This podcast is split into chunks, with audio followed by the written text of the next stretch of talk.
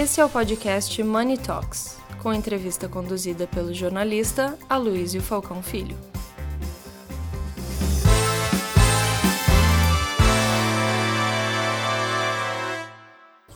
Esse nosso painel é muito importante porque hoje, hoje em dia a questão macroeconômica e política evidentemente estão tomando o cenário, mas eh, nós vemos eh, aqui no Brasil dois pontos importantes que são eh, a sustentabilidade e a inclusão social. Eles precisam ser debatidas de uma forma mais concreta, até porque quando nós vemos todo o debate internacional e como o Brasil ele foi excluído de certos, eh, certas eh, esferas por conta justamente do approach em relação a esse tema. E também quando nós olhamos aqui nesse próprio bairro, pessoas morando nas calçadas, nós vemos que é necessário discutir esse tema para que ele se torne é, um ponto importante nas nossas vidas, no nosso cotidiano. Então, é, vamos é, dividir aqui é, entre o lado ambiental com a Cris e o lado de inclusão com o Gilson Felipe. É, tenho certeza que vai ser uma conversa bastante elucidativa.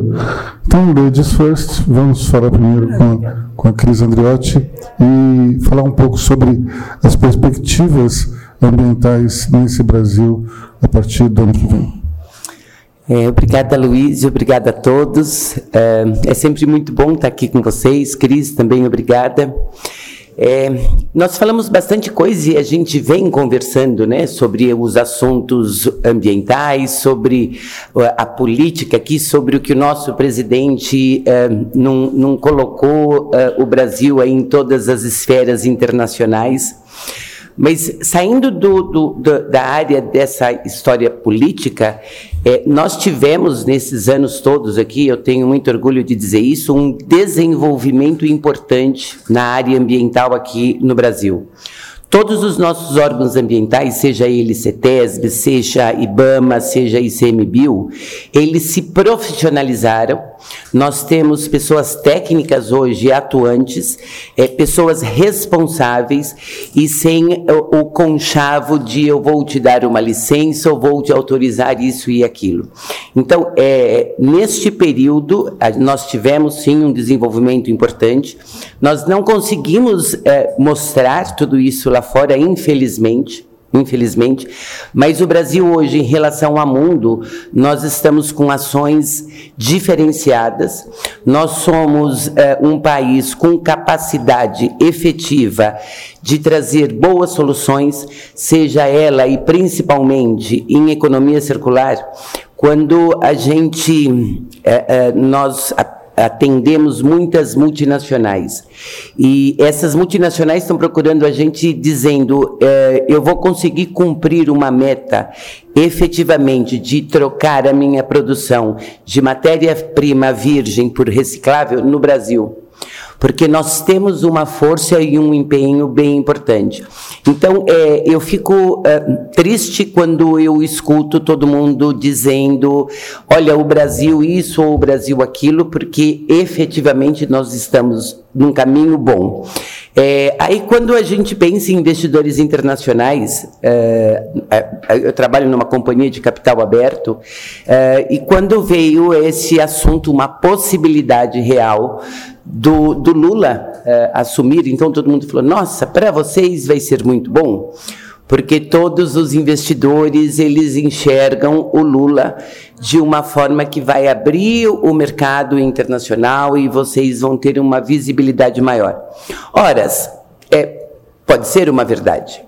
Uh, realmente ele saiu, lançou a COP27, ele já foi, se apresentou, deu a mão para todo mundo, uh, uh, e tá, tem alguns início, não sei, de projetos que sejam bons, eu só não gostaria que ele mudasse a forma da profissionalização uh, que nós estamos vivendo hoje. Então, se ele agregar e trazer uh, os investidores efetivamente naquela visão que tinha de um Brasil ambiental, de um Brasil que é, vai ser o cara que vai dominar o mundo com relação à descarbonização, com relação a um país que vai mudar o mundo com relação à economia circular, muito bem-vindo. Uh, com relação ao tema também, eu vou entrar um pouco no assunto dos meus colegas aqui, é, no social, é, a gente também tem uma preocupação muito grande dele ir num tema assistencialismo e não de trazer uma forma efetiva dessas pessoas de baixas rendas conseguirem se profissionalizar e se inserir no mercado. É, o assunto da gente cada vez mais postergar uns 600 reais por mês, eu não sei se é a nossa solução. É, nós temos hoje projetos importantes é, com várias ONGs e com muita gente que trabalha aqui com vocês, é, trazendo realmente o pessoal saindo da área de, de pobreza extrema para uma profissionalização. É, você tem essas cooperativas que a gente trabalha muito com cooperativa, e quando eu vejo esses, é, essas pessoas cooperadas ganhando dois mil reais por mês, se profissionalizando, entendendo o que é produtividade, o que é uma linha de produção, como que pode inserir isso dentro esses esses catados da rua? Pode inserir isso dentro das grandes indústrias? Esse é o momento que a gente tem que começar a refletir. Os empresários todos, se o governo não está fazendo, os empresários têm que se movimentar e entender o seguinte: o que mais nós podemos fazer para agregar valor, não só na área ambiental, mas na social também. E eu coloco G nesse para encerrar o assunto aí, é que todos esses processos, eles têm rastreabilidade, eles têm governança, eles têm compliance. Então, o Brasil hoje, ele está prontinho para ser um país ISD, um país que traz e inova na área ambiental, na social e na área de governança. Uh, o que precisamos efetivamente é que as grandes empresas, os pequenos e médios empresários, eu gostei muito quando falaram assim: olha, de 10 milhões, hoje os empresários estão em 24 milhões. E eu acredito que esse número cada vez vai ficar mais crescente. E se cada um fizer um pedacinho é, eu também sou otimista. Eu, eu, esqueci o nome do colega que falou aqui, que ele falou assim: estou sofrendo, eu não sei se alguns vão sobreviver, outros não, mas eu sou um otimista. Eu sou uma otimista e eu acredito no Brasil, eu acredito nos empresários daqui e eu acredito que nós sabemos inovar. Essa é a grande diferença aí do Brasil, principalmente nessa nossa área ambiental. É, eu acho que é esse meu depoimento. Obrigado, Cris. Gilson, com você, vamos lá. Bom dia, comunidade. Bom dia. Quero saudar a todos aqui pelo evento, pela oportunidade e pela inovação de trazer o tema favela para a mesa, para que a gente possa discutir as nossas uh, oportunidades e opções. Também saudar a Cristina, o Felipe, o Juliano e o Fábio, a todos aqui pelo, pelo evento. É, o que eu tenho trazido em geral e que eu pergunto é: o que você enxerga quando olha para a favela? Em geral, quando a gente pensa em favela, vamos pensar em marginalidade, em violência, em pobreza, em coisas ruins em geral, né? E o que nós temos buscado trazer sobre a favela é um novo olhar. Em vez dessa favela marginal, a gente traz uma favela potente, organizada, economicamente ativa, que não quer viver de doação, e não quer viver do básico, mas, quer, mas que precisa de investimentos para poder transformar a sua vida. Eu sou aqui do lado de Paraisópolis, é a favela onde eu cresci, minha família está há 70 anos lá, e nós passamos por uma experiência muito interessante lá de transformação. Estamos passando por uma experiência muito grande de transformação e, inser, inser, e inserção é, dessa favela no, no, mundo, na economia, trazendo empresas, aproximando oportunidades, pensando como é que podemos, podemos fazer para crescer e para se desenvolver. E a partir dessa experiência, e principalmente dos, dos, das, dos institutos de pesquisas que, que, começam a falar sobre nós né, e apresentar as, percep as, percepções que nós já tínhamos com dado, consciência, a gente descobriu que ao invés dessa pobreza, dessa carência, dessa marginalidade, que a gente é muito forte e que a gente é muito potente. de que nas favelas do Brasil, por exemplo, o potencial de consumo é de 180 bilhões de reais. E que nas 10 maiores favelas do Brasil, elas movimentam 7,9 bilhões. Mas parece que as favelas do Brasil sofrem uma espécie de embargo econômico. Querem nos fazer a todo custo fazer parte do problema, quando nós podemos fazer parte da solução. E como é que eu falo de embargo econômico? Quando você olha para a favela, os aplicativos de carro não chegam lá. Os bancões não oferecem crédito para os empreendedores. O e-commerce bloqueia nosso CEP. A gente tem que colocar o CEP da patroa. Todo mundo recebeu em casa durante esse processo do Fica em Casa. Na favela nós não tínhamos essa opção. Mas nós decidimos criar um bloco de líderes empreendedores sociais que ao invés de ficar procurando culpados, deveríamos buscar as nossas próprias soluções, ajudar as pessoas a empreender e a transformar sua vida.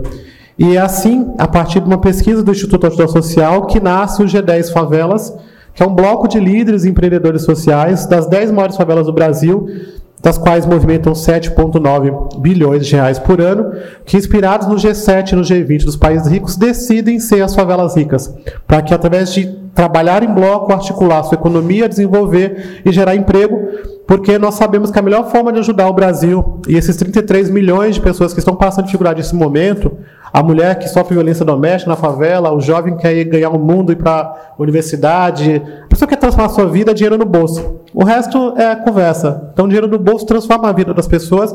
E nós descobrimos nas favelas e no bloco do G10 de que menos com menos dá mais. Então, se eu, Cristina, Luiz e o, Fabrício e o, e o, Felipe, cada um consumir 10 reais, juntos consumimos 40. E se a gente compra junto, se a gente compra da economia local, se a gente se desenvolve e se a gente se ajuda, é possível transformar essa realidade. E é assim que nós temos feito hoje em 349 favelas do Brasil, em 16 estados, através de uma uh, ferramenta que desenvolvemos durante a pandemia chamada Presidentes de Rua porque também nós descobrimos que nós podíamos nos organizarmos é, para poder a, desenvolver a nossa economia e nos ajudar durante esse processo de Covid. Então, a cada 50 casas, temos um morador voluntário cuidando de 50 famílias, para que essas famílias possam empreender e se desenvolver, se proteger, e principalmente nos trazer uma condição é, de responsabilização sobre as nossas histórias e nós mesmos. Porque, em geral, no Brasil, nós estamos sempre procurando heróis. Em geral, nós procuramos esses heróis para botar culpa neles. Por vezes, o herói é o presidente da república. Por vezes, o herói é o senhor da empresa. Por vezes, é pai ou mãe. Mas, na verdade, nós estamos buscando falar que nós somos responsáveis e CEOs de nós mesmos. E que nós temos que despertar essa mudança, o sentimento de responsabilidade sobre nós. Porque se nós, senão, nós estaremos sempre apontando os culpados. E apontar os culpados nas favelas já não adianta mais. Porque no fundamental, se quisessem Todos esses governos que passaram, os melhores, os melhores, cada lado tem o melhor do melhor para chamar de seu. Se quisesse, de fato, já tinham acabado com as favelas. Paraisópolis está aqui do lado, a mil metros do Palácio do Governo, e nós fizemos 101 anos. E ontem choveu e alagou lá. E alagou no Brasil inteiro. Nas favelas estão caindo, desmoronando, vocês vão ver. Então, esses heróis que às vezes a gente elege como os melhores, é, eles nem sempre são essas figuras que podiam de fato resolver, que eles podem resolver e ajudar a resolver, mas efetivamente parece que existe uma cultura de é, é, preservar a pobreza, quando na verdade nós queremos transformar a nossa vida e precisamos de investimentos. Então nós não queremos ser bando de um lado nem de outro, nem de direita nem de esquerda, a gente quer ser bando da gente mesmo, ser agente da nossa própria transformação, ser é, é visto como tal. Né? Porque se vocês nos olham como pobrinhos, violentos, marginais, vamos ficar cada vez mais pobres, violentos e marginais. Mas se vocês nos olharem pelo aquilo que nós temos, e temos muita coisa, nós podemos crescer e nos desenvolver não para ter moradia básica, bolsa básica, pra, não, não queremos básico. Quem foi que inventou essa história? Nós queremos o melhor, né? A moradia digna é a moradia no Morumbi, não é a moradia digna na favela, né? Então precisamos criar esse novo olhar. E eu digo isso, Aloysio, a partir da minha própria história. Que é importante que a gente conte essas histórias sobre quem está dando certo na favela. Porque lá nas favelas nós tivemos que criar um banco Nós criamos o G10 Bank Participações, nós inclusive estamos dentro do, do mentoria do Banco Central, na Lift Lab, nós acabamos de ganhar dia 30 um edital concorrendo com várias instituições financeiras, o edital do BNDES, nós criamos o LinkedIn da favela, porque é óbvio que a população da favela não está no LinkedIn, então a gente ajuda as empresas a se, se conectar, criamos uma empresa de moda que foi para São Paulo Fashion Week, esteve em Milão ano passado, estivemos no Pacto Global, inclusive com a MIPAR, falando sobre economia circular, e lançamos uma uma, uma, uma, parceria de moda em Milão. É, criamos hoje uma empresa de logística que tem crescido para caramba. O faturamento da empresa de logística ano passado foi 7 milhões, esse ano vai ser 14 milhões é, de reais, entregando o que as empresas não estão fazendo, entregar direto na porta das pessoas. Né? E provavelmente no início do ano nós vamos ser a primeira empresa de favela, de logística, de favela, a entregar por drone é 500 metros, é uma vergonha o traçado. Mas se a gente não subir o drone lá em Paraisópolis, não sobe na Rocinha, não sobe em Heliópolis, não sobe em Casa Amarela, simplesmente porque na nossa cabeça, quando falar assim, vai subir o drone, o que, que vem na cabeça? Alguém vai atirar no drone. Então, se você está olhando assim, você está olhando para um lado em que não nos ajuda, que não nos reforça as nossas potências e as nossas oportunidades. Então, nós estamos criando esses desafios para mudar a nossa realidade e aí, mostrando para o morador da favela, e somos 17 milhões de moradores vivendo nas favelas do Brasil, de que é possível. Quando eu era pequeno, Juliano, eu era filho de uma mulher surda-muda, que teve 14 filhos. E aí nós viemos morar na favela de Paraisópolis. A gente veio para morar em São Paulo, né, para ficar rico, né? Quem a gente sai do Nordeste ficar rico. Ninguém vem sair para morar em cima da, do córrego da ribanceira, mas a gente veio morar numa região chamada Pé Inchado. O Felipe conheceu, foi lá. E aí lá no pé inchado, filho de uma mulher surda muda com 14 filhos, as pessoas olhavam para mim e falavam assim: vigia com esse menino, baiano, né? Vigia com esse menino, cuidado, toma cuidado com esse menino. Aí minha mãe morre. Os irmãos são todos dados no Brasil inteiro, e aí tinha que vigiar muito mais, porque eu era um menino mais falante assim. Eu já era um menino solto.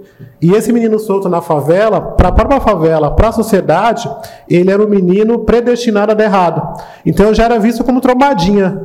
Eu já era visto como marginal. Toma cuidado, esse menino vai dar errado, vai virar traficante no Paraisópolis. Só que numa família rica, Cristiano, esse menino, como eu, ele é o criativo, o empreendedor, o futuro CEO, o presidente da República.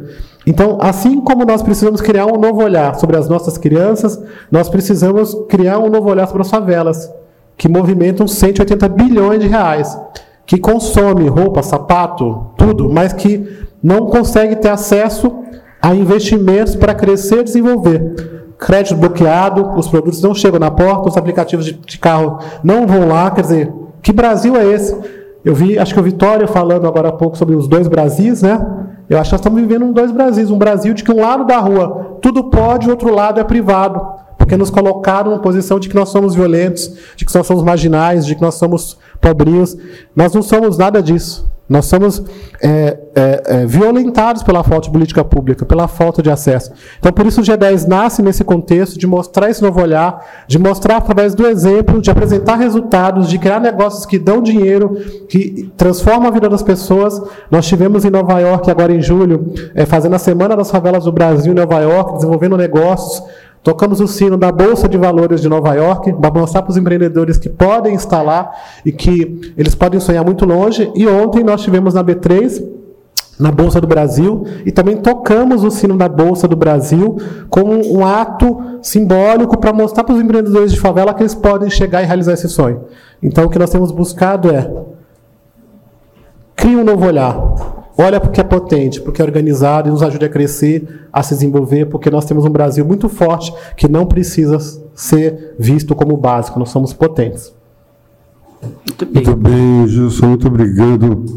Você sabe que você teve em Nova York com uma amiga minha, a Carla Grebe. Sim, espetacular. Estudei com a Carla. Carla é espetacular. Está aqui hum? mandando mensagem, pedindo para entrar ao vivo. Ela fala pouco, né? Muito pouco. Felipe, com você. Vamos lá.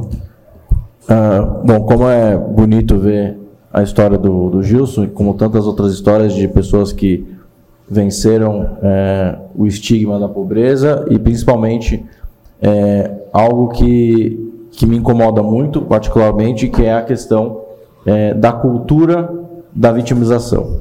Né? Então, desde o do momento que eu conheci o Gilson, e faz uh, alguns anos, o que eu vi nele foi é, esse, esse lugar que ele mentalmente se colocou e se projetou de não ser vítima. É, então, muitas vezes, é, e aí eu vou contar um pouco da minha história, eu venho de uma família rica, não de uma família é, pobre. E, e, muitas vezes é, eu tinha dificuldade de acessar esse lugar de ser uma pessoa voltada a fazer trabalhos sociais, é, porque eu me sentia culpado. E, e às vezes, e, e, e com isso, é, por muitas vezes, por muitas e muitas vezes, é, ao acessar um público mais é, carente, que foi acostumado a ser chamado de violento, a resposta, a reação geralmente é de se vitimizar. E, e eu fui na contramão disso, porque desde o primeiro momento que eu comecei para as ruas de madrugada, escondido da minha família, para acolher pessoas nas ruas da minha casa, é, eu via que as pessoas que estavam nas ruas não queriam assistencialismo. Mas o que era projetado, alguém falou disso de assistencialismo aqui, falou que, que ele espera que esse novo governo não continue. Ah, bom. Eu falei. Exatamente. Então, é, no meu caso, a escolha da população que eu escolhi ajudar foi a população que mora nas ruas. É, o Aloysio falou muito bem. Hoje a gente está vendo pessoas espalhadas pela cidade toda, inclusive aqui mesmo no Itaim. É, a primeira vez que eu acolhi uma pessoa na minha casa eu tinha 13 anos. É, minha família achou um pouco diferente, vamos falar estranho. É, e, e, aí de, de lá para cá eu não parei e a gente criou a Arca, que hoje é o instituto que mais acolhe pessoas das ruas do mundo. São duas mil pessoas por ano. É, perto do censo, é pouco hoje, o censo contabilizou 38 mil. É um censo que contabilizou 32 mil em São Paulo, outro, outro 38. Na minha opinião, tem mais de 100 mil. É, principalmente por causa da pandemia, a, a, campanha política do Fique em Casa prejudicou demais essas pessoas que estavam na linha, que perderam a condição de pagar o aluguel é, e foram para as ruas. É muita gente mesmo. Eu mesmo, eu conheço mais de centenas de histórias de pessoas que, inclusive, estavam empregadas por programas sociais e saíram para as ruas. Ah, agora, a questão da população de rua, ela não é uma, uma situação só brasileira. A gente está com um problema global com relação a isso. Os Estados Unidos acabaram de lançar um programa para atender essa demanda porque eles bateram 500 mil pessoas nas ruas. Para quem viaja, se você for para Los Angeles, você vai encontrar 120 mil pessoas. Se você vai para São Francisco, 220, 230 mil pessoas nas ruas. San Diego já está chegando em 100 mil pessoas. Nova York está com quase 60 mil pessoas nas ruas. Então, isso, é, inclusive, foi algo que foi dito é, por especialistas há anos que iria acontecer. Porque com a perda de uma série de empregos, com a questão boa da tecnologia, né, que é ótima, a automatização, a robotização, lá atrás a industrialização, a mecanização, uma série de pessoas acabam perdendo é, a, a, a, oportunidade de, de, de, alguns tipos de trabalhos. E isso, em escala, gera um desemprego grande e gera a, a população em situação de rua. É, são vários fatores. Né? E outro fator enorme que o censo mostra, o grande, né, enorme fator, é a questão familiar. O, o conflito familiar ele representa 87% do motivo pelo qual as pessoas vão para as ruas. Então, é, os lares totalmente destruídos por vários motivos, né? Enfim, necessidade, principalmente de trabalho. A mãe, o pai sai, aí o pai se embriaga. São milhares de histórias que a gente conhece, milhões de histórias, na verdade. E, e isso hoje já é o principal motivo. Então, o primeiro principal motivo para a pessoa estar tá na rua é conflito familiar o segundo é falta de trabalho, e o terceiro é a droga, que na verdade é muito mais uma consequência do que a causa. Uhum. A gente está acostumado a ver a consequência, então você está andando na rua e você encontra com uma pessoa ali, né, em situação de rua, geralmente ela está drogada. Aí você fala, puxa, olha, tá cheio de drogado na rua. Mas na verdade, eles, a maioria vai para a droga porque foi para a rua. Então acaba consumindo. Primeiro começa com um corotezinho, que é o álcool. Depois do álcool vai geralmente para o crack, que é a droga mais barata, que custa mais ou menos 5 reais a pedra. E aí, nesse processo, acaba assaltando para alimentar e, e, e, entra nesse ciclo. Então, é, o, o que eu vejo é que o olhar que o Gilson está trazendo, que é um olhar de transformar a população que vive em favelas, em comunidades, que é a maioria que está hoje, consequência nas ruas, é, é o que a gente precisa fazer de fato para prevenir que novas famílias, novas pessoas é, estejam nas ruas.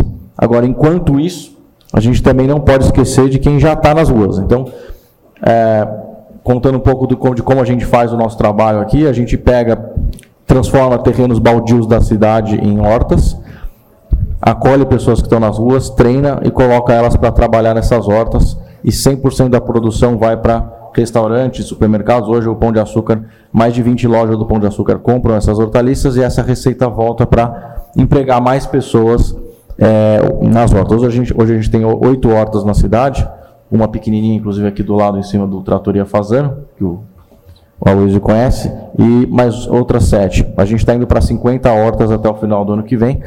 É, a, a, a, entidade Arca está quase se tornando autossustentável com a venda dos hortaliças, a gente ainda depende é, de doação e de um fundo de investimento que a gente criou, que a taxa de administração vai inclusive para o projeto.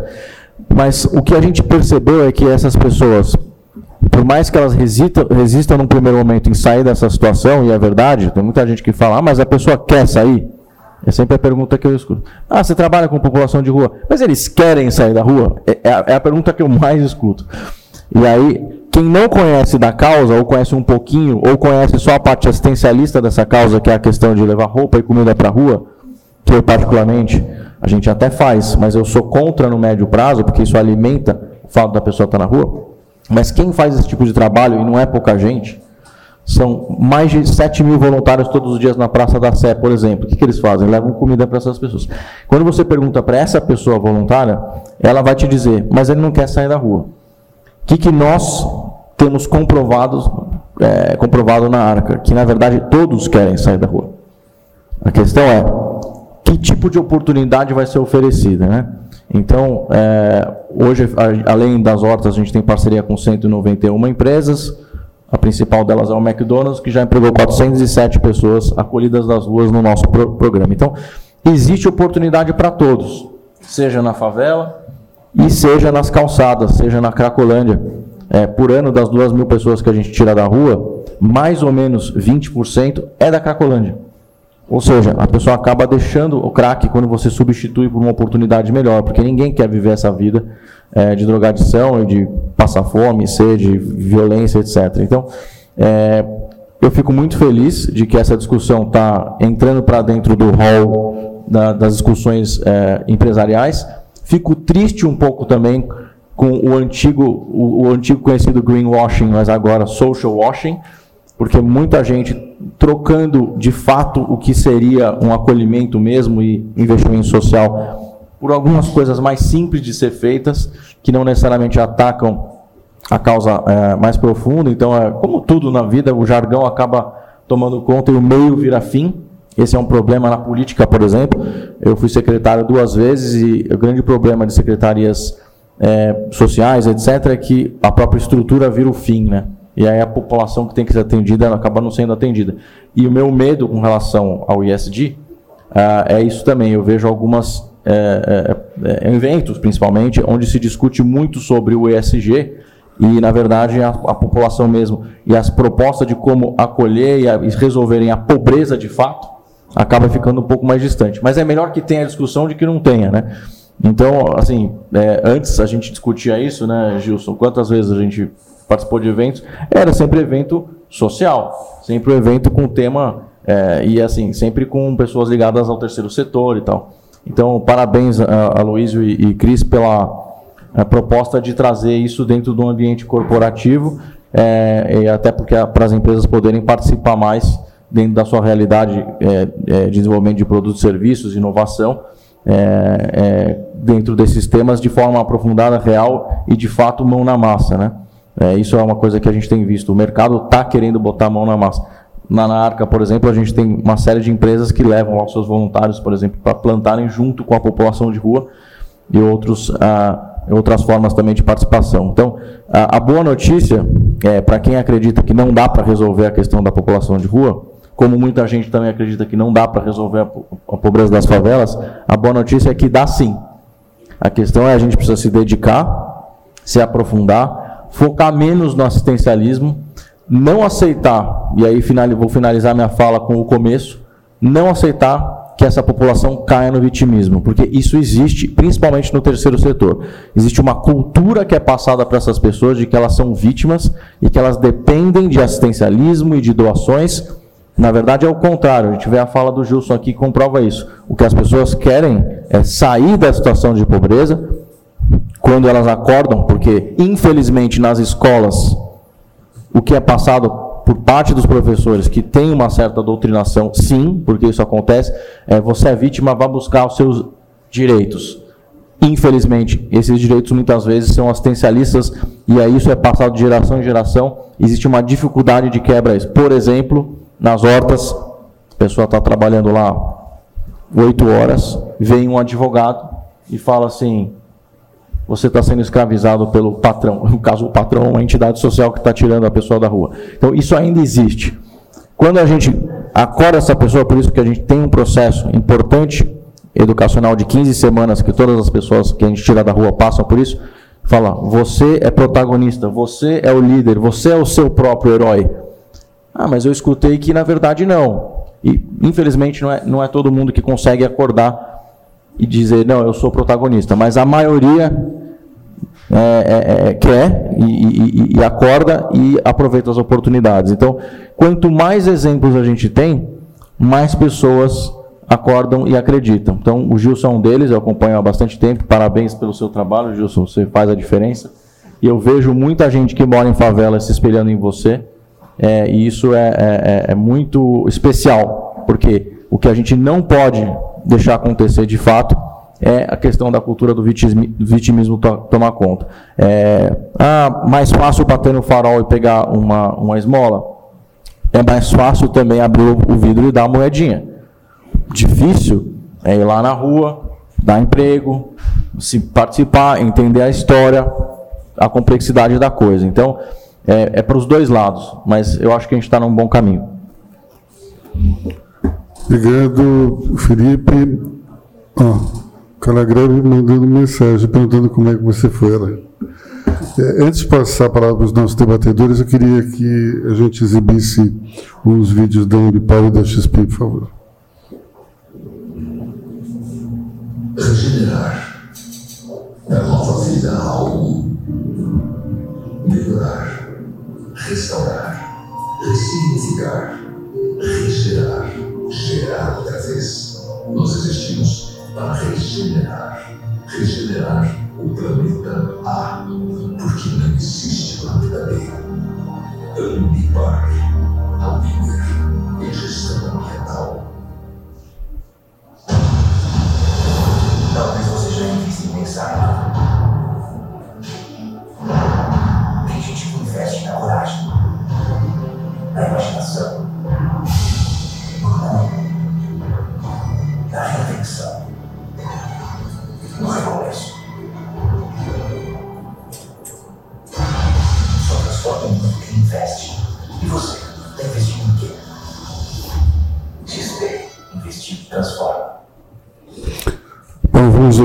nossos debatedores. O Fábio já está até com o microfone na, sem posição. Então, é com você. Não, primeiramente, bom dia, obrigado a todos aí. Tá, tá funcionando. Acho que tá. Vai. Tá. Tá, tá funcionando. Bom dia, bom dia. É, eu acho que é, gosto muito do tema aqui tratado. Né? Eu acho que a questão favela para mim é importante porque é, eu, é, Gilson, tenho o hábito de fazer alguns eventos em Paraisópolis. Eu tenho um carro blindado e o único lugar que eu ando com o vidro baixado é dentro da favela. Né? Então a gente tem aquela prerrogativa, né? aquela preconceito de que favela né? só tem bandido, só tem gente ruim. Eu diria que afirmo que a favela tem muito mais gente do bem do que é, as pessoas que não são do bem. É, eu acho que a gente poderia dividir aqui, quando a gente fala do trabalho de vocês, Felipe e Gilson, né, quando a gente fala então no aspecto social, em dois pontos, no estrutural né, e no emergencial. Então, quando a gente fala de retirar as pessoas da rua, quando nós falamos de, né, do alimento, a gente está falando que o Brasil precisa sim desse problema que é o emergencial. Ele precisa sim ser pensado, mas precisa ser pensado também no estrutural, ou seja, como a gente faz numa segunda linha de ação, como tira essas pessoas dessa situação. E aí eu acho que é, é o trabalho onde entra o trabalho do Gilson. E eu, essa questão do vitimismo é uma coisa que para mim, eu acho que todas as vezes, assim como a gente falou no painel de economia, é, dos problemas, né, da, das crises são as oportunidades, é, eu também vejo o aspecto da exclusão social de uma favela também ser o ponto é, forte. Né? É, enquanto houve uma exclusão enquanto houve uma exclusão muito grande é, de vários setores da economia não olhando para dentro da favela, o que tem que agora é uma oportunidade de transformar essa exclusão é, em pontos fortes e extrair e uma maneira de você conseguir aproveitar é, esse cenário. Você está falando de Paraisópolis, são aproximadamente 100 mil pessoas morando em Paraisópolis. Eu não tenho esse dado, provavelmente o Aloysio possa ter, mas Quantos municípios não tem no Brasil é, com menos de 100 mil pessoas? Ou seja, o que, que não dá para ser explorado? Agora você dentro? exagerou a minha capacidade. É, é. Se fôssemos uma, uma cidade, estaríamos entre as 300 maiores. Entre as 300 maiores. Pronto, temos o dado, entre as 300 maiores. Agora, é, o ponto que eu acho que a gente tem que ter de atenção para isso da mesma forma que a gente fala de macroeconomia, né, de capital especulativo, Brasil oportunidade, aquele capital que vem e depois ele acaba se evadindo do país, eu acho que também tem que ter esse olhar para dentro da favela. Por quê? Porque sim, é, foram negligenciadas as favelas, mas isso está mudando. Eu te digo porque no meu negócio, na minha área, rodando o mundo, eu já tenho ouvido empresas fora do Brasil querendo perguntar como que faz para acessar as favelas, que gostaria de investir capital, que gostaria de explorar esse mercado. Ou seja, as grandes empresas já estão começando a pensar nisso, eles já entenderam, não é mais um segredo que isso é uma economia. Quando você fala de necessidade de crescimento, então você imagina uma empresa que já tem um determinado market share precisa crescer, expandir e de repente descobre que tem 100 mil pessoas não assistidas né, e que é uma oportunidade de negócio. O grande ponto é, esse dinheiro, esse capital tem que permanecer na favela. É importante essa capacitação agora dessas pessoas para que esse capital fique, para que ele não se evada realmente, ou seja, com empresas vindo nesse momento agora e explorando, porque essa oportunidade também não vai ser para sempre. Né? Pode ser que daqui cinco anos, por exemplo, a questão do, do da digitalização do mundo, né? Da, das redes sociais, isso possibilitou esse acesso então, acho que o ponto é, tem que se trabalhar no aspecto de capacitação é, de recursos, de pessoas e, e captação de recursos para que se invista nessas pessoas. Então, o capital que tem que ser destinado para dentro de uma comunidade, para dentro de uma favela, é o capital de capacitação dessas pessoas para que ali saiam CEOs, saiam diretores, saiam pessoas onde você vai garantir realmente aí a, a, a, economia punjante e tirar essas pessoas de uma situação hoje abaixo da linha da pobreza ou coisa nesse sentido. Então acho que é que é o meu ponto. Parabéns para vocês. Obrigado, Fábio. Juliano, por favor. Bom dia, Luísio. Bom dia, meus colegas. Bom dia a todos. Estava com saudade, viu, Luiz? Essa transição da Telha Norte aqui para Brookfield, para Alto Solar, tá, tá me consumindo bastante. Faz, acho que uns oito meses que a gente que a gente não se via, né? Obrigado pelo convite. Parabéns pelos, pelos relatos aí, né? O da Ambipar aí de ter uma empresa é, brasileira com essa com essa dimensão internacional e, e num assunto tão importante, né? Gilson, prazer te conhecer. É, já tinha ouvido você falar à distância, mas estou muito admirado. E Felipe, a gente já tinha se encontrado, né? Muito legal ver uma pessoa de tanto sucesso se dedicar a uma causa tão, tão nobre, tão concreta como a, como a sua e o Fábio aqui. É um prazer te, te rever também. É, eu decidi né, mudar de negócio, né, da construção para. Eu decidi subir no telhado, na verdade, o, o Aloysio. Né, eu estava trabalhando para construir né, as casas e agora eu estou lá em cima do telhado tentando vender gerador de energia solar. Né? É, a briga né, no meio ambiente é muito grande na casa. Né? A, o, a, construção é um dos maiores consumidores né, de, de energia e, e, portanto, um dos maiores emissores de carbono do, do mundo. E a gente fala muito pouco, fala muito de carro, mas fala pouco de casa. Então, eu já trabalhava nisso quando estava lá. E agora eu decidi realmente trabalhar no negócio intrinsecamente é, ligado à sustentabilidade, à energia renovável, que é a solar. Solar hoje deve bater no final do ano né, a eólica, então deve se tornar a, a fonte, a segunda fonte né, em termos de capacidade instalada no Brasil. Né, com mais de 10% já de toda a matriz energética em pouco tempo, né, e tem crescido bastante. E vocês devem estar ouvindo aí sobre a regulamentação, e a regulamentação do Brasil que foi aprovada é uma regulamentação extremamente positiva. Né? A gente fala que vai ter taxação da energia, mas vai ser extremamente positivo, então estou muito animado, vocês deveriam ficar também para quem mora em casa, eu acho que é o momento de colocar um gerador solar. Mas eu queria trazer mais do que a parte ambiental, eu queria trazer a dimensão, talvez, social né, e de inclusão que a gente não enxerga na energia solar. Né, o meu negócio é montar e distribuir é, geradores solares. Né? A gente distribui no Brasil inteiro. E, e, quando a gente fala né, dos geradores da geração distribuída, né, que a gente gera em casa e consome na própria casa e manda um pouco para a rede, a gente normalmente tem aquela ideia né, dos painéis solares em casas grandes, né? Na, nas casas de classe média, nos condomínios, né? a gente vê muitas imagens, inclusive se fosse buscar na internet, a maioria vai ser em grandes condomínios. Mas a energia solar não é isso. A energia solar ela é uma ferramenta de criação de renda disponível. Por que, que ela é uma, uma, uma ferramenta de criação de renda disponível para quem mais precisa?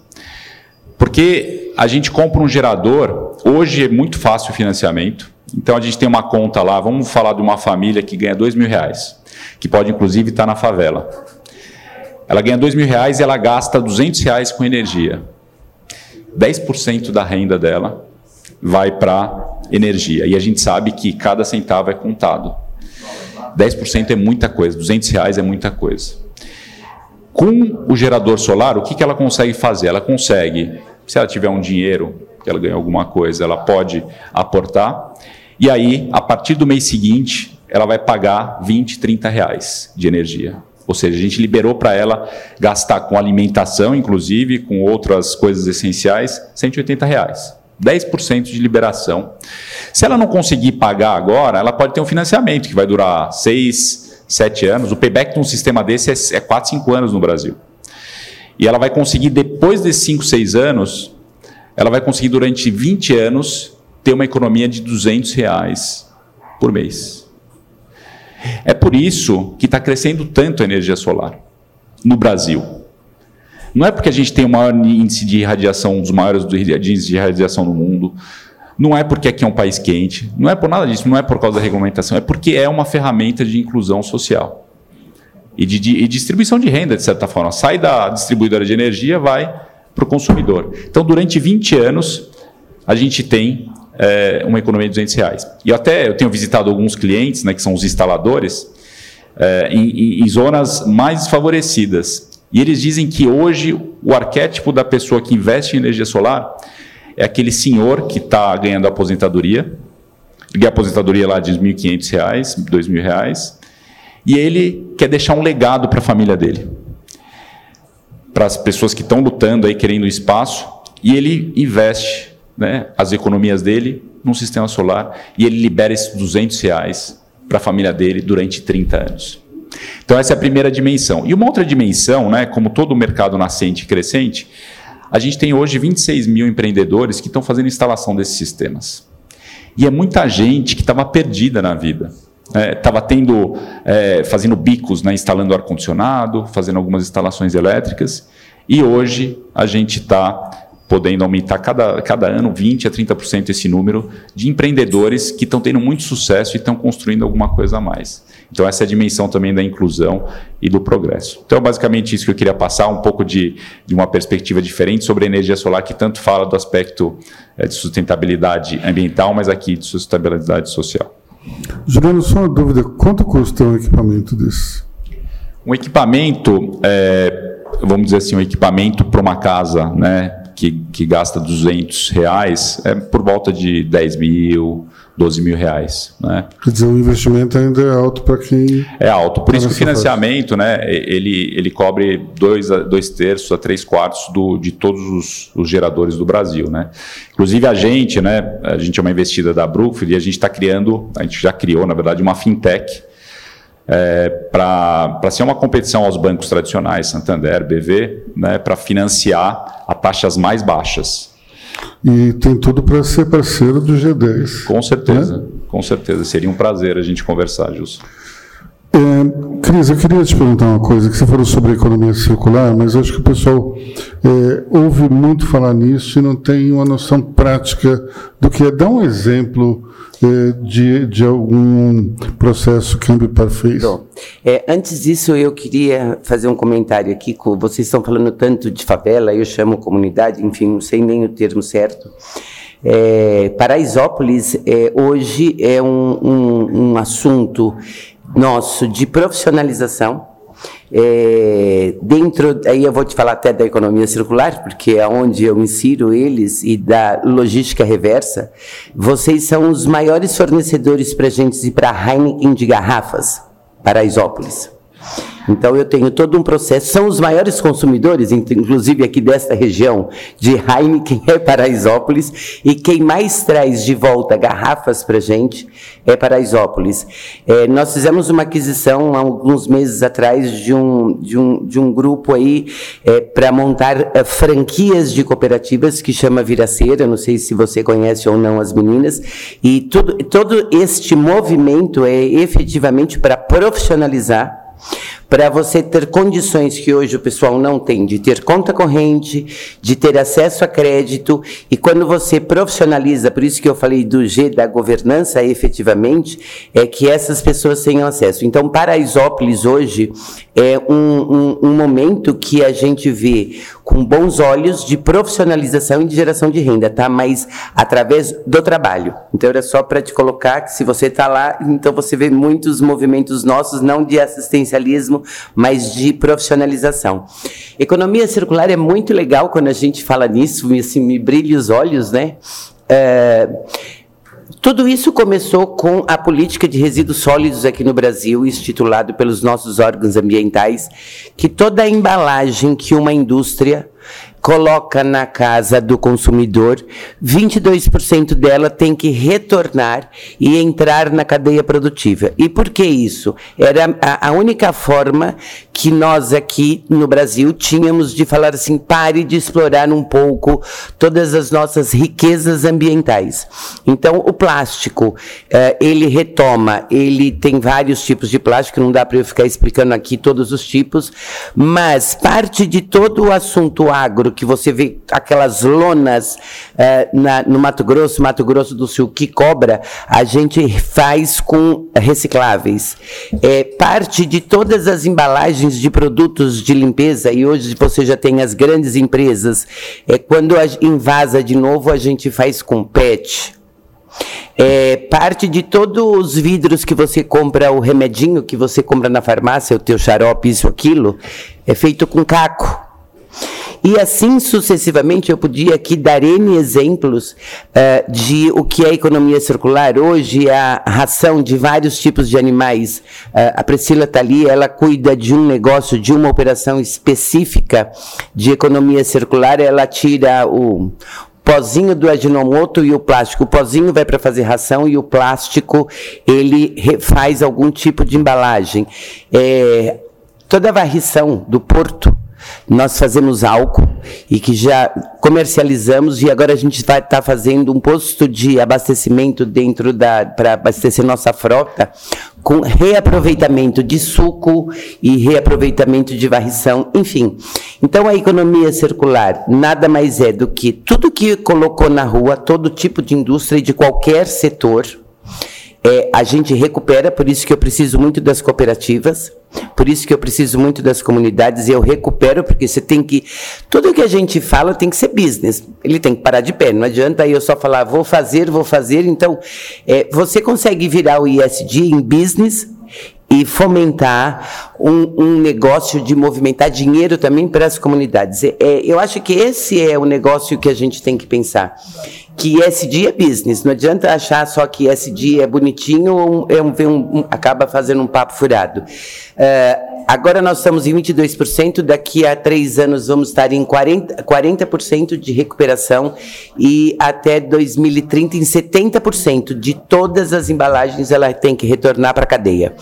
Isso é, assim, de uma forma bem simplória, é, é o que é economia circular. Obrigado, Cris. Gilson, você falou que Paraisópolis tem 101 anos, é isso, de fundação. Ela é de 1921. Conta, conta pra gente um pouco da história da comunidade, que, sinceramente, ninguém tem a menor noção de como é que isso surgiu. E você tem, você tem, pode contar pra gente? Sim, posso, posso contar. Então, Paraisópolis é famosa por estar no coração do Morumbi, uma prédio, aquele prédio bonito, né, chamado Passos dos Reis, que tem um uma piscina por andar, que todo mundo Sim. já viu, circulou e aparece nos, nos relatórios de desigualdade, sempre aparece essa foto, e também agora por conta de I Love Paraisópolis, né, tínhamos uma novela que conta um pouco da história de Paraisópolis, mas nós é, nascemos como um loteamento para milionário que deu errado.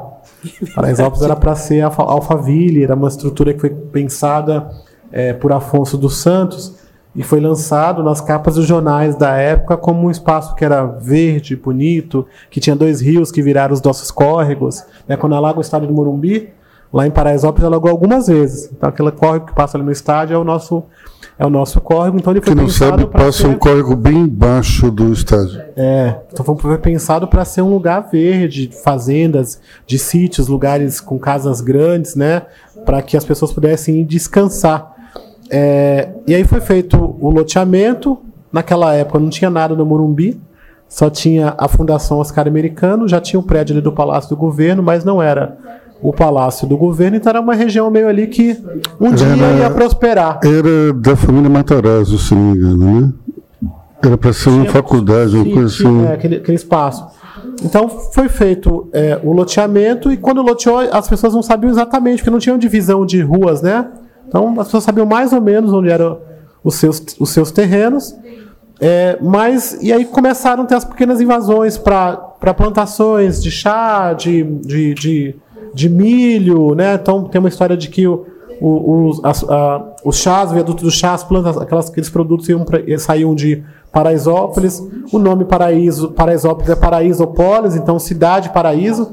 Então Paraisópolis foi o primeiro loteamento que foi lançado assim. Quando a gente lança esses condomínios hoje em dia, parece que estão lançando uma vaguinha no céu, né? Parece que então, então Paraíso era Paraisópolis era para ser essa vaguinha no céu, cidade Paraíso. É, mas as pessoas não foram ocupando e foi virando ali espaços de fazenda, de plantações. É, com a, a, a, a chegada, principalmente na região do- da construção do estádio do Morumbi e do, do Hospital Albert Einstein, aí os nordestinos, principalmente baianos e pernambucanos, começaram a vir trabalhar nessas obras e viu aquele paraíso verde com dois rios, lembrava a Bahia, né? e aí foi ocupando, e aí, como toda favela, as pessoas foram chegando e foram trazendo seus primos, seus parentes. É, existe uma especulação imobiliária, muitos grileiros ocupando as, as regiões ali de, de Paraisópolis. Muita gente comprou aqueles terrenos enganados também, foram enganados por, por guilheiros. É, durante muito tempo, a favela cresceu de maneira desordenada, porque o governo ou os proprietários, que Paraisópolis é 100% particular, imaginava que um dia ia tirar essas famílias, então demorou-se para ter rua asfaltada porque um dia ia tirar, demorou para ter água encanada porque um dia ia tirar, demorou para ter energia. Então, Paraisópolis foi virando um, um problemão e quando virou um problemão, falou, "Bom, agora tem que fazer alguma coisa, porque senão a violência e, e, e a situação de vulnerabilidade aumenta muito mais. Foi quando teve um programa de urbanização, com essa na gestão Marta Suplicy, Serra, o grande prefeito para Paraisópolis foi Kassab, a gente assaltou todas as ruas, construiu 15 escolas, não tinha escolas, veio o CEL, veio a ETEC, veio as coisas, depois, logo em seguida, na gestão do Fernando Haddad, as obras foram paralisadas, gestão Bruno e Dória eh, continuou parado e está parado. né? Mas no meio do caminho houve um fenômeno que a gente aproveitou muito disso, que foi quando se conectou com nossos sonhos, que era aquela coisa da nova classe média, que foi o primeiro momento que se falou que na favela tinha dinheiro. E na nova classe média, nós fomos pensar que é, é, é, ferramentas podemos trazer para dentro da favela que pudesse fazer a gente crescer, se desenvolver. Então a gente foi olhar assim, para o entorno, a gente tinha vários padrinhos famosos, vários amigos, vários vizinhos famosos que viraram padrinhos. Ana Maria Braga, Chico Pinheiro, a Fátima e o William moravam ali na Giovanni Gronk, Sônia Bride. Então nós fomos acionar esses artistas das TVs que estavam ali no entorno, também juízes, procuradores, que sempre foram nossos vizinhos, e falamos: queremos virar bairro, queremos transformar a favela no bairro. E aí um dia eu encontrei seu, seu Samuel Klein num evento, a gente era metido, sempre foi metido, gosto aí desses negócios chiques. Aí tava o seu Samuel, eu falei, seu Samuel, por que você não monta uma loja da Casa Bahia em Paraisópolis? Por porque as pessoas vão comprar em Santa Amaro ou Pinheiros. Ele falou: me arruma um terreno que eu monto. Em três meses nós montamos. É uma das lojas que mais vende no Brasil, está há 14 anos. Depois fui falar com o seu Trabuco, montamos o Bradesco. Falei com Jesus, montamos o Santander. Depois falei com Caixa, Banco do Brasil, montamos banco. Falei com a Fundação Dom Cabral e Sebrae, desenvolvemos o comércio. Hoje são 14 mil pontos comerciais que emprega 21% da população que trabalha. Criamos o nosso próprio banco, tem desenvolvido é, é, negócios e empresas e estamos nesse caminho, percebendo de que tem um protagonismo que pode ser nosso se o governo decidiu não investir ou nos abandonar. Né? A gente tem uma política dentro do G10 e das instituições de não receber recurso público, de não receber emenda, de não nos associar a partidos políticos, de não ficar refém de nenhum tipo de força, né? de que de de que nos, não nos permita falar o que a gente quer falar e o, no que nós acreditamos. Nós acreditamos nessa criação de um novo olhar. Então, a gente, quando a gente fala sobre os trabalhadores é, das favelas, a gente diz que 99% dos moradores dos jardins são honestos e trabalhadores como os da favela. Né, que nós vamos criar. E de que não existe um Morumbi bom com Paraisópolis ruim, numa provocação de dizer, Morumbi, você quer melhorar a, melhorar as situações de violência, que você quer melhorar as condições do entorno, você quer melhorar, precisa olhar para o lado que não vai, não vai existir um Morumbi bom com Paraisópolis ruim, porque nós estamos no meio do Morumbi, fazemos parte do Morumbi.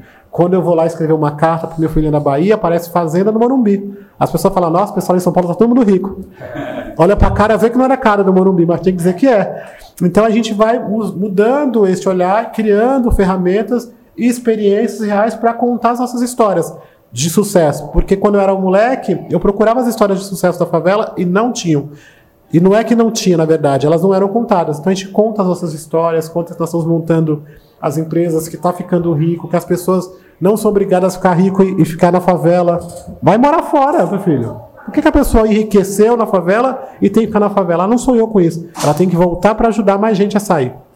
Então, é, uma, é, é, é, abrir a mente com relação a todas essas possibilidades, e são milhares. Então, eu garanto para vocês que aqueles que têm aqui empresa, e que não estão investindo na favela estão perdendo oportunidades. Nós fizemos agora há pouco, Juliano, uma feira da construção civil. E nós levamos alguns CEOs de construtora. E eu disse para ele: olha para aquela paredão. E quando a gente olha aquele paredão, a gente vê um paredão vermelho, sem reboco, às vezes até feio. Mas se você olhasse essa casa rebocada, quantos cimentos não venderia? Quantas tintas não gastaria? Quantos não poderia ser vestido? Então, olhem para essas milhares, milhões de moradias da favela como uma possibilidade de investimento, porque se o cara tiver acesso a um consórcio, a um empréstimo para melhorar a casa dele, é tinta, cimento, areia, trabalho. Então é uma grande obra que pode acontecer ali, se alguém olhar isso como uma oportunidade de negócio e de transformação social. Felipe, conta pra gente a sua visão sobre como melhor combater esse vitimismo. Bom, é, primeiro, é, é assim, a gente tem uma, uma boa perspectiva para essa geração atual, que está muito mais envolvida com causas socioambientais. É, esse é o lado bom. Então, você conversa com crianças, meus sobrinhos, é, já se preocupam com a questão ambiental, de jogar o lixo direito, separação, coleta. É uma coisa que na nossa geração e na geração mais antiga, muito menos, não existia. É, era raro, né?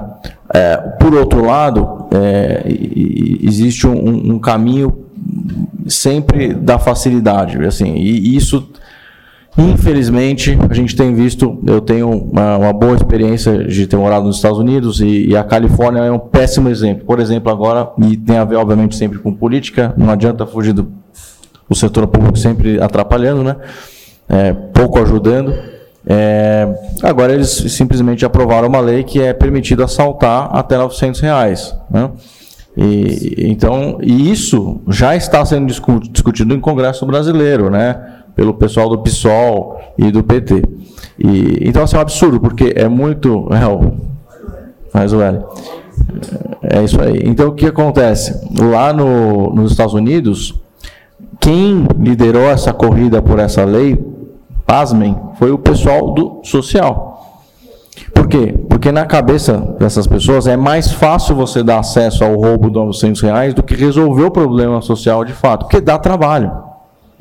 Então volto para a minha conversa. Eu estou muito feliz porque de verdade, quando eu tinha lá meus 13, 14, 15 anos eu falava isso nos ambientes é, mais ricos e, e, de família e de, e de empresas, as pessoas literalmente achavam que eu era uma criança doida, porque eu pegava um morador de rua e punha na minha casa. Né?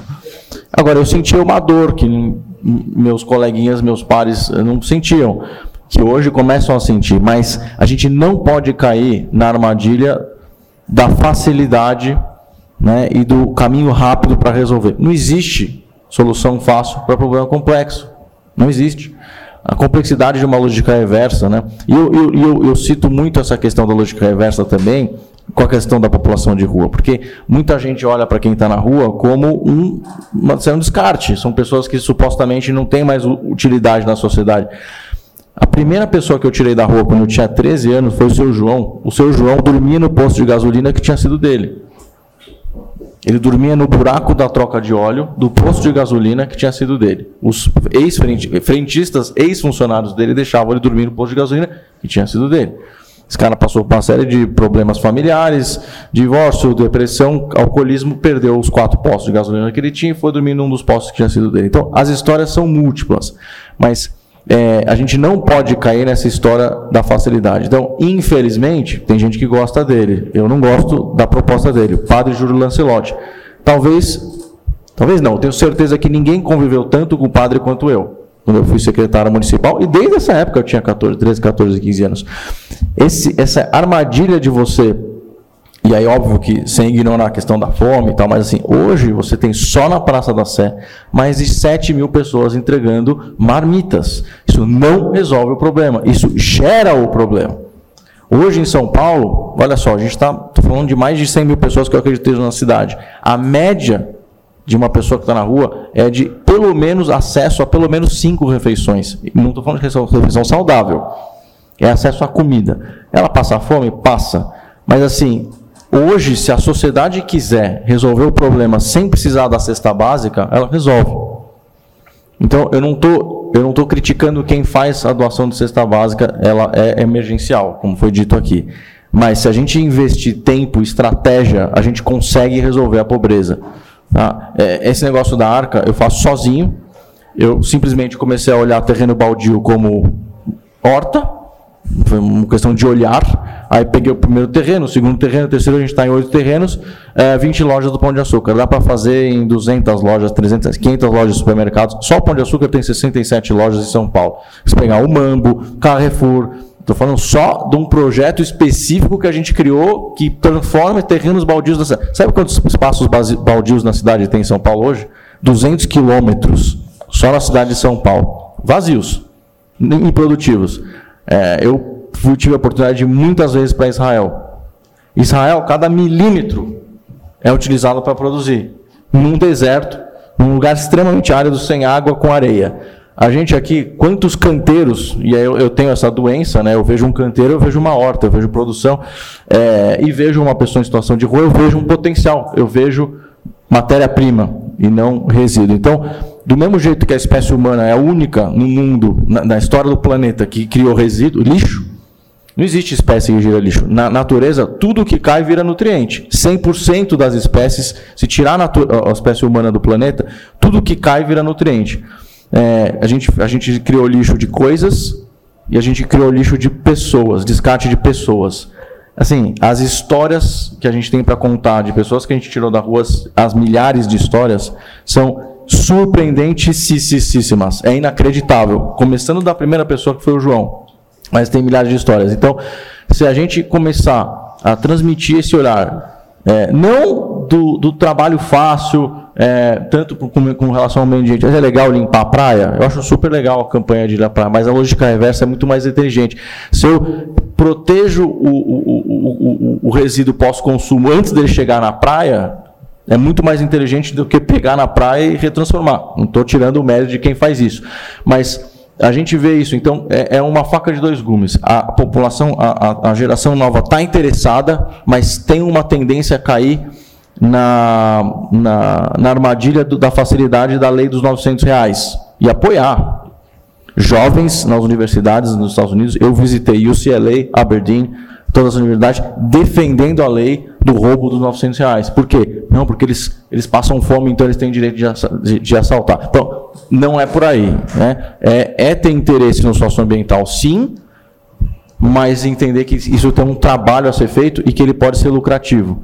E é isso mesmo. O ISD, ele traz renda, traz capital, traz liderança, traz autonomia e traz os novos heróis que a gente precisa também conquistar. E também nós, nós que somos heróis também de participar dessa história. Aloysio, se eu puder complementar em, em relação a isso que o Felipe está falando, a gente existe um, um problema que a gente percebe né, nas ações sociais que a gente promove, é uma, uma, uma preocupação com excesso. Né? Então, é o que vai um pouco além. Então, você, né, quando dá essas crises, pandemia, Covid, você geralmente gera uma comoção muito grande das pessoas e numa primeira linha de ação, todo mundo quer ajudar. Mas uma coisa que eu percebo é que é, tem muita questão, as pessoas, uma certa questão é, é, pessoal, né? E acaba, a gente teve casos, por exemplo, de chegar num final de ano e, e eu ficar sabendo de uma das casas que a gente atendia, de uma das famílias, que a mãe tinha problema com álcool e com droga, não tinha pai, eram dois meninos, e que uma voluntária deu uma TV 40 polegadas para a mãe.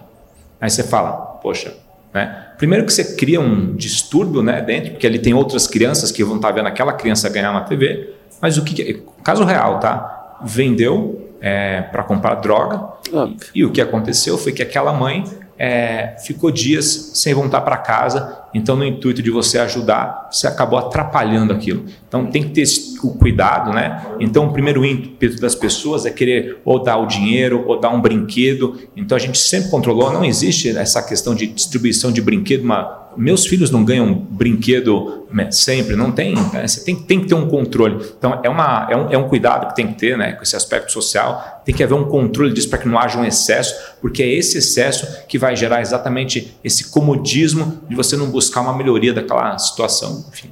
Uhum. Posso, posso dar uma contribuição? Sim. É, eu vejo assim, todos os dias de manhã lá no Paraisópolis, é, eu vejo uma fila se formar, que é uma fila da fome. E elas começam às 9 horas da manhã, a gente começa a distribuir às 11, tem dia que a comida acaba e a fila continua. E não tem jeito, às vezes sai na porrada mesmo.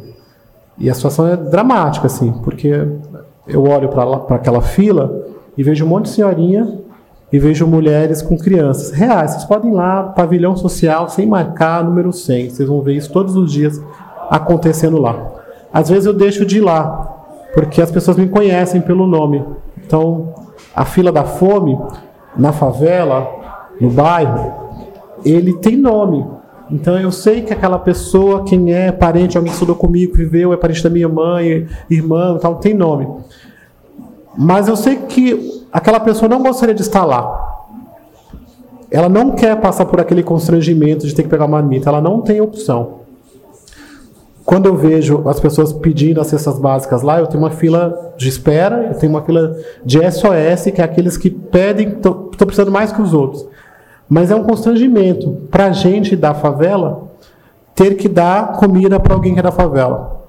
Porque as pessoas sabem que está passando fome, que está passando dificuldade. E, em geral, a gente esconde as dificuldades que a gente passa. Então, ninguém quer viver de cesta básica, nem o sonho de, de ter cesta básica ou de ganhar coisas. Mas, durante muito tempo, eu acho que nós fomos enganados. Diziam que a gente nasceu predestinado a dar errado.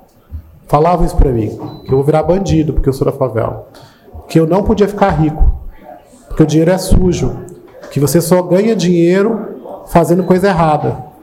Então foi pregado para os moradores mais carentes uma cultura de que não dá para poder fazer. Então que você vai viver dependente da situação, dependente da doação, dependente de receber algo de uma coisa. A gente não quer viver dependente. A gente quer ver nosso trabalho. Mas para a gente poder ter essa televisão de LED, que não, que não seja ganhada, e eu quero ter o direito de ter, a televisão a maior que eu tiver para assistir a Copa do Mundo. Mas eu quero poder ter condições de poder trabalhar, de investir, de criar um negócio, e eu poder comprar, e eu poder falar para o meu vizinho, eu comprei. E o outro vizinho falar, caramba, você comprou? Eu também quero comprar. Eu também quero comprar, eu também quero ter. Então, nós queremos ter acesso a tudo que precisamos para crescer, nos envolver, acesso as oportunidades que todo mundo tem no bairro. A gente não quer viver do básico de a TV pequena, a TV. Não, eu quero a maior TV que tiver, onde é que está. Mas eu quero poder trabalhar, eu quero poder receber investimentos, eu quero poder receber mentoria, eu quero ter acesso a crédito, eu quero, eu quero poder transformar a minha vida. Porque se eu recebo, é, emergencialmente é muito importante, mas a longo prazo é constrangedor. Tem que ser conquistado, né? Entendeu? Tem que ser conquistado, mas criar as condições para conquistar. Porque senão a gente não vai chegar lá coisa, nunca. Uma coisa que vai ser interessante você fazer, se você já não estiver fazendo, Gilson, que você é super proativo, é começar a ver, por meio desses negócios do G10, o quanto a fila está diminuindo. Né? Então, isso a gente traz também para o social do setor empresarial, né? que são os, as mensurações de impacto. Então, daqui a pouco, nas próximas palestras, você vai poder falar. Ó, a fila da fome da Paraisópolis, depois do G10 e dos investimentos, era de mil pessoas, agora é de 800, 500, 300. Olha, agora só teve uma e zerou. É importante a gente mensurar esse impacto, porque aí sim a gente vai estar sabendo se a gente está fazendo certo ou errado. Né? E quando a gente criou um programa que depois, infelizmente, foi descontinuado na Praça da Sé, para incentivar as pessoas que estavam doando comida para doarem dentro dos albergues, para que as pessoas pudessem sair das ruas, a gente foi massacrado. Só que caiu em 70% o número de pessoas em situação de rua, porque eles foram incentivados a sair da rua. Então, é, a, a, a, questão da mensuração de impacto, acho que é uma novidade muito importante. É o grande, é, é o grande segredo. Né? Pessoal, para encerrar, eu queria dizer o seguinte: a solução para tudo isso é o progresso. Não tem outra solução. E eu queria contar para vocês um, uma experiência pessoal. É, eu tinha muitos amigos aqui quando era garoto. A Juscelino, ali, era um rio. É por isso que a Juscelino é sinuosa. Porque era um rio. A nova Faria Lima não existia. Uhum. Eram casas. Se vocês olharem ali, ó, atrás, quem não está olhando, não levantada. Aquele prédio ali, que tem as antenas é, de é, Sky, aquilo ali era o padrão daqui, aqui onde a gente está. A rua Fernandes de Abreu, que é uma das ruas mais caras da Vila Olímpia, uma rua sem saída com prédios de altíssimo padrão, era uma rua que tinha casebres. Eu tinha, aqui onde tem esse prédio, morava Denise Bitt, ali para lá morava o Frank, um amigo meu. Na, na rua Fernandes de Abreu morava uma amiga chamada Yolanda e tudo classe média muito baixa. Dá uma olhada no que esse bairro se transformou. Dá uma olhada nesses prédios. Nesse prédio aqui. A saída é o progresso. Não tem outra saída. Então, toda vez que a gente fica pensando em frear o, progresso em função de alguma outra coisa, a gente tem que pensar bem porque afinal de contas é a única forma de acelerar é, o fim da injustiça social. Não tem outra coisa. Pode fazer o programa assistencialista que for. O progresso é a única forma de você crescer e reduzir as injustiças sociais. Então é isso aí, pessoal. Muito obrigado. Obrigado a todos os panelistas, debatedores. Até ano que vem, né? Acabou esse ano. Esse ano não tem mais, mais evento de Mania Report. Então, até 2023, boas festas, é isso aí.